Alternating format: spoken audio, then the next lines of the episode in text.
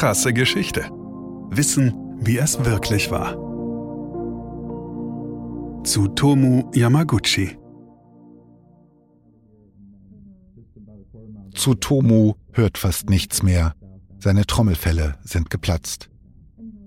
Aber hier, hunderte Kilometer entfernt vom Schauplatz einer der größten Katastrophen der Menschheit, hier in seiner Heimatstadt und im Kreise seiner Familie, erholt er sich langsam wieder. Seine Wunden beginnen bereits zu heilen und er ist froh, dem Grauen entkommen zu sein. Drei Tage zuvor ist er beruflich in Hiroshima. Tsutomo ist 29 Jahre alt und arbeitet als Ingenieur auf einer Schiffswerft, konstruiert Öltanker. Für den nächsten Tag ist seine Heimreise geplant. Er freut sich, nach drei Monaten seine Familie wiederzusehen. Die Sonne scheint, die Luft ist angenehm warm an diesem Vormittag des 6. August im Jahre 1945. Es verspricht ein schöner Tag zu werden. Tsutomo steigt aus der Straßenbahn. Über sich hört er ein Flugzeug hoch oben am Himmel.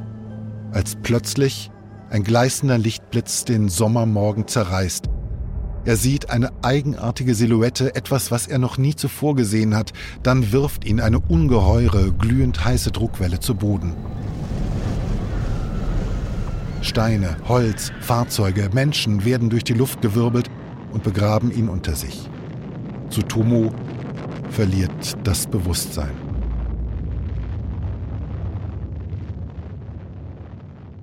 Mehrere Stunden, wie viele weiß er nicht, liegt er in absoluter Schwärze und tödlicher Stille unter den Trümmern Hiroshimas. Dann erwacht er. Tsutomu hat überlebt, befreit sich aus dem Schutt, gräbt sich aus den Überresten der Stadt ins Freie. 80.000 Menschen finden den Tod in dieser einen Minute. Sie alle kostet der erste Einsatz einer Atombombe in einem Krieg unmittelbar das Leben verbrannt von der ungeheuren Hitze, erschlagen von Trümmern, zerfetzt von der Wucht der Detonation. Viele, die zunächst überleben, sterben in den darauffolgenden Tagen, Jahren, Jahrzehnten an ihren Verbrennungen, inneren Verletzungen und an den Folgen der Strahlung. Unzählige leiden ihr ganzes Leben. Tsutomu verbringt die Nacht nach dem Angriff in einem Luftschutzbunker, der junge Mann ist froh, überlebt zu haben. Er fährt am nächsten Tag, Bandagen am ganzen Körper und noch unter Schock, mit dem Zug zu seiner Familie. Nur weg von dem Grauen. Hier, bei seiner Frau und seinem kleinen Sohn, wird er gepflegt. Man kocht ihm seine Lieblingsspeisen. Hier kann sich sein Herz beruhigen. Seine Verbrennungen schmerzen zwar, aber er geht sogar wieder zur Arbeit und obwohl seine Hände noch zittern, unterschreibt er Verträge, fertigt Konstruktionszeichnungen an. Der junge Ingenieur sitzt gerade im Büro seines Chefs und berichtet diesem vom Erlebten, als das Unfassbare geschieht. Auch hier, auf seiner Heimatstadt Nagasaki, werfen die Amerikaner eine Atombombe. Drei Tage nach der Hölle in Hiroshima erlebt Tsutomo den Albtraum erneut. Wiederum nur wenige tausend Meter vom Hypozentrum entfernt. Tsutomu überlebt auch diesmal.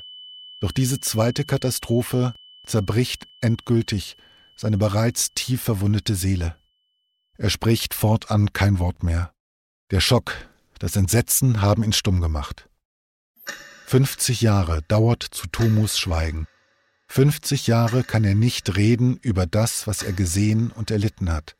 50 Jahre ist der Mann, der zwei Atombombenabwürfe überlebte, seine Stimme wiederfindet und sie von diesem Moment an bis zu seinem Tod im Jahre 2010 erhebt im Kampf gegen den Schrecken der Atomwaffen. Ein Schrecken, den Tsutomu Yamaguchi zweimal überlebte, dem er aber nicht entkam. Krasse Geschichte ist eine Produktion von Krane und Rabe im Auftrag von RTL Plus Musik. Autor Christoph Azone. Gesprochen von Christoph Azone. Produktion, Redaktion und Regie Christoph Azone, Denise Köppen, Katrin Rath, Ina Wagler, Sabrina Gottschild-Vetter und Markus Krane. Ton und Schnitt Benjamin Sammer, Lukas Wieland, Jean Leclerc, Axel Rabe und Markus Krane. Falls es euch gefallen hat und ihr keine weiteren Folgen verpassen wollt, freuen wir uns, wenn ihr diesen Podcast abonniert und weiterempfehlt. Danke fürs Zuhören. Bis zum nächsten Mal.